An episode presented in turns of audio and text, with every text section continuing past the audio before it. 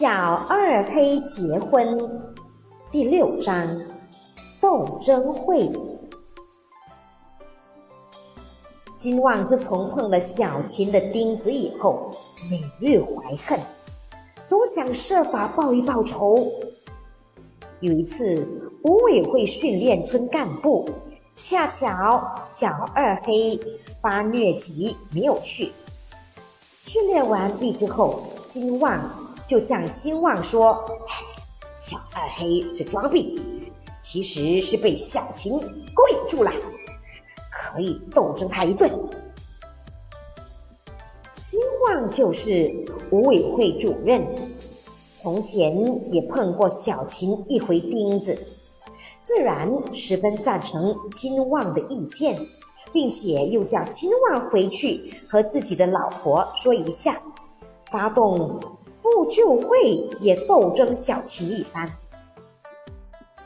金旺老婆现任复旧会主席，因为金旺跑到小琴那里去，早就恨得小琴了不得。现在金旺回去跟他说要斗争小琴，这才是巴不得的机会，丢下活计，马上就去布置。第二天，村里开了两个斗争会，一个是五委会斗争小二黑，一个是复旧会斗争小琴。小二黑自己没有错，当然不承认，嘴硬到底。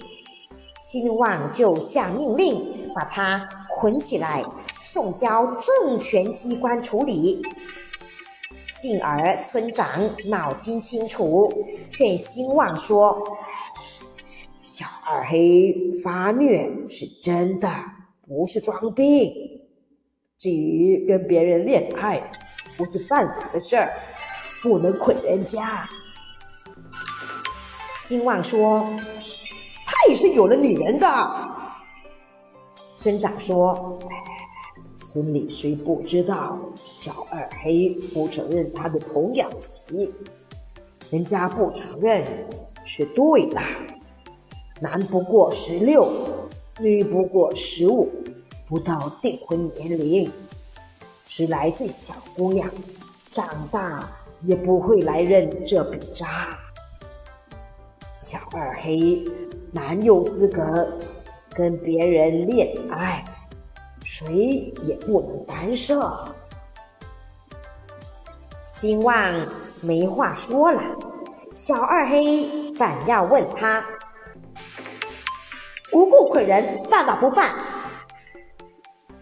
经村长双方劝解，才算放了完事。兴旺还没有离村公所，小琴拉着复旧会主席也来找村长。他一进门就说：“村长，桌子要脏，桌间要刷。当了副旧会主席就不说理啦。”新旺县拉着金旺的老婆，生怕说出这事与自己有关，赶紧溜走。后来村长问了问情由，费了好大一会唇舌，才给他们调解开。